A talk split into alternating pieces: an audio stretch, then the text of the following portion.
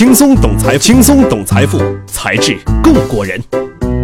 欢迎大家关注“才智过人”，轻松懂财富，才智更过人。在微信公众号和知乎搜索“才智过人”，关注我们，有更多财富秘籍在那里等你。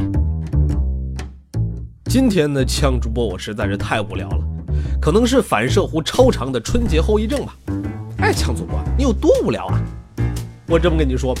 就一个无聊的问题，我跟我一个无聊的同事进行了长达一个小时的无聊的讨论。哎，强总吧，这是什么问题啊？这个问题就是，请问斑马是黑马长了白纹，还是白马长了黑纹？这个问题啊，起初是我同事的儿子问他的。他家那个三岁小儿子呢，最近痴迷斑马。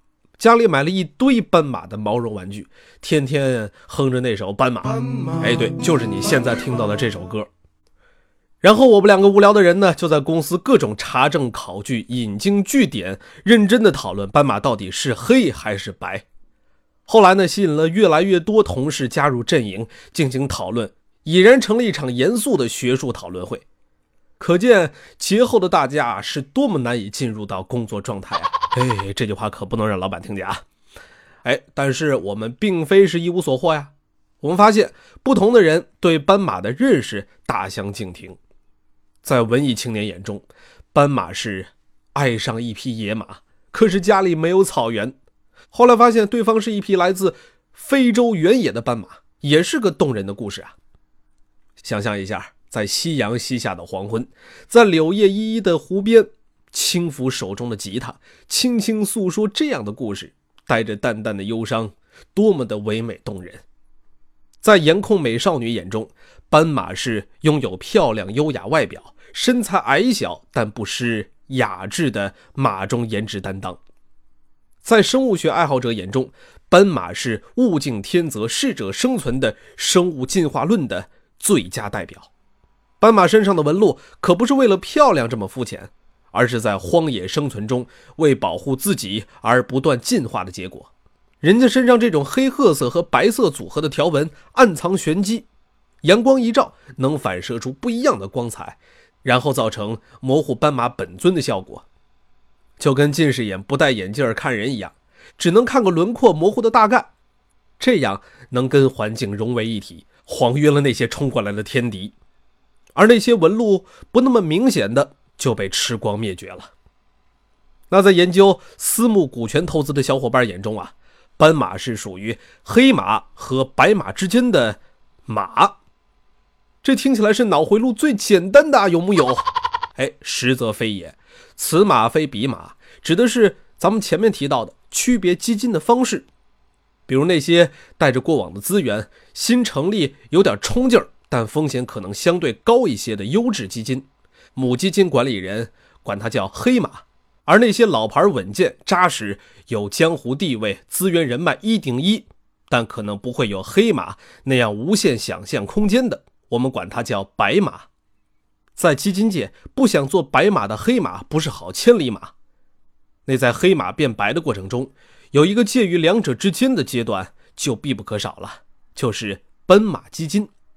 哎，那到了这里，这个讨论已经堪称一场胜利的大会，完美的大会。我们可没有不务正业啊！从斑马到斑马基金，我们可是在做着正儿八经的业务探讨呢。那这斑马基金有什么样的特点呢？那是相当的爆发力，相当的耐力。哎，那这具体又怎么说呢？且听枪主播下半段慢慢道来。轻松懂财富，才智更过人。轻松懂财富，才智更过人。欢迎回来，这里依然是才智过人。在微信公众号和知乎搜索“才智过人”，关注我们，有很多财富秘籍在那里等着你。爆发力怎么看？那首先当然是站队跑道啊。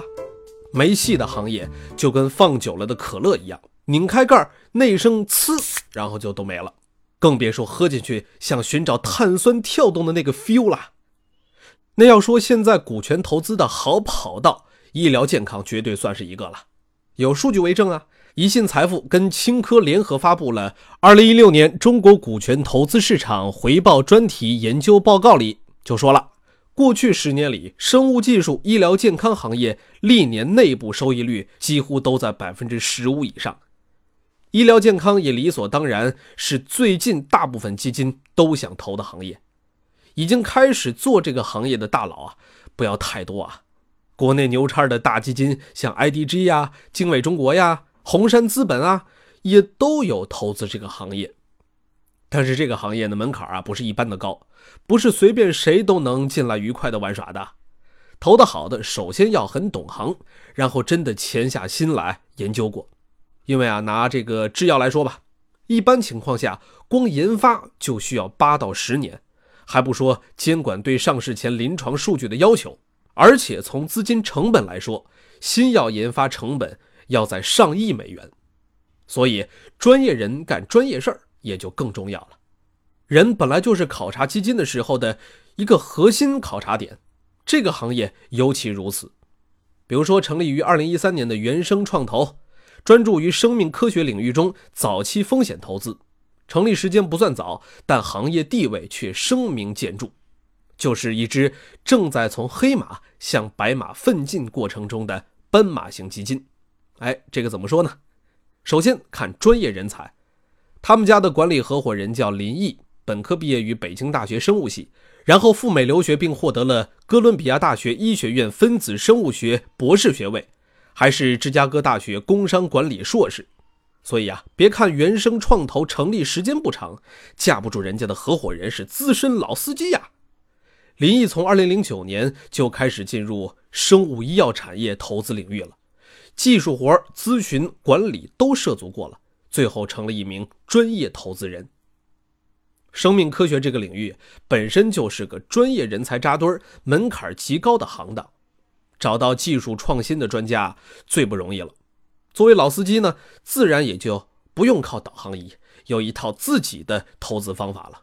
那咱们随便说两个哈，比方说咱们国家的千人计划，不知道大家知道吗？就是国家鼓励引进海外高层次人才的一个计划。一听名字咱们就知道，肯定会从方方面面给海外高层次人才福利的。当然，也不是谁都能享受的。这些人才呢，需要的是突破关键技术、发展高新产业、带动新兴学科的战略科学家和领军人才。您听听，您听听，没两把刷子可真不行啊！原生创投合伙人陈杰发现，很多优秀海归带着先进的技术和科研成果加入千人计划，简直就是一个巨大且成熟的人才库啊！所以呢，原生创投就从这里头选项目投资。除了这个原生创投啊，还说服国外的专业优秀人才回国创业。比方说，通过对全球疾病筛查领域内各家公司技术水平和市场份额的筛查，找到核心人物，说服他回国创业。原生创投投到他的创业企业中去。现在这公司啊，已经顺利完成了后续的融资，研发的技术也在美国获得了专业验证。其次要看资源了。大树底下好乘凉嘛？你说原生创投一个创办没多久的风投，就算能发现这些好方向公司，想要投进去也不是随便的事儿啊。好项目大家都抢，你凭什么呢？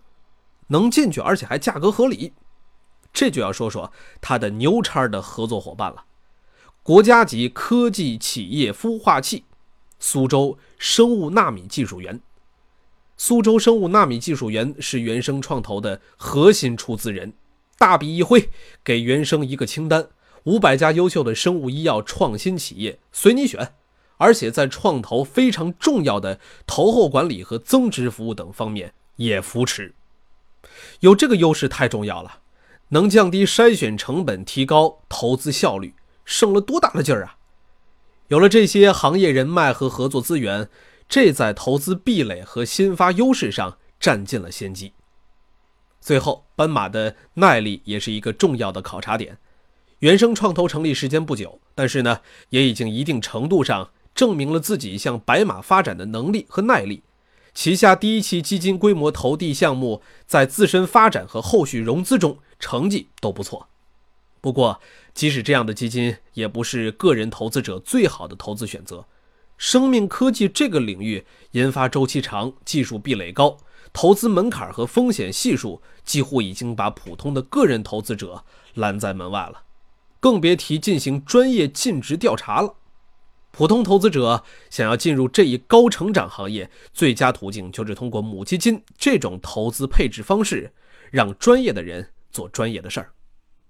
宜信 CEO 唐宁曾说：“宜信财富的母基金由专业的基金管理人把部分资金配置给白马基金，部分配置给多只黑马基金，然后持续关注黑马，帮助他们成长，在他们逐渐变身为白马的过程中。”也就是斑马期再配置新的黑马，这样就能保证投资组合中始终有稳健的白马配置，又有优秀有冲劲儿的黑马配置，还有稳中求胜的斑马配置。好了，今天节目就到这儿了，记得在微信公众号和知乎搜索“才智过人”，关注我们，有很多财富秘籍在那里等你。